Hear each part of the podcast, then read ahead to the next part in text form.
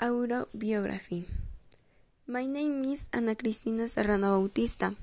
I was born on December 10, 2005 in Mexico City. I currently live in San Pablito. I live with my mom Alejandra Bautista Perez and my brother Cesar Serrano Bautista. When I was little, I was intelligent, reserved, sensitive, helpful, and obedient. I like it to play with dolls, make mud castles, and dance. I remember once I was playing on the stairs in my dress, 30 years old, and I slipped and broke my lip.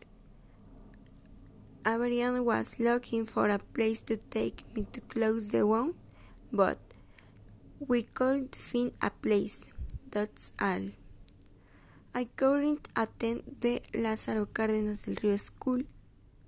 I am dedicated and intelligent student. Third year of high school. The most difficult class for me is psychology. In my free time I sleep, listen to music, watch Korean series, play video games or go out. In short, yes, and I am not happy to in this country because, yes, because I like the customs of Mexico and it, its sense of humor, not because there is not security and equality.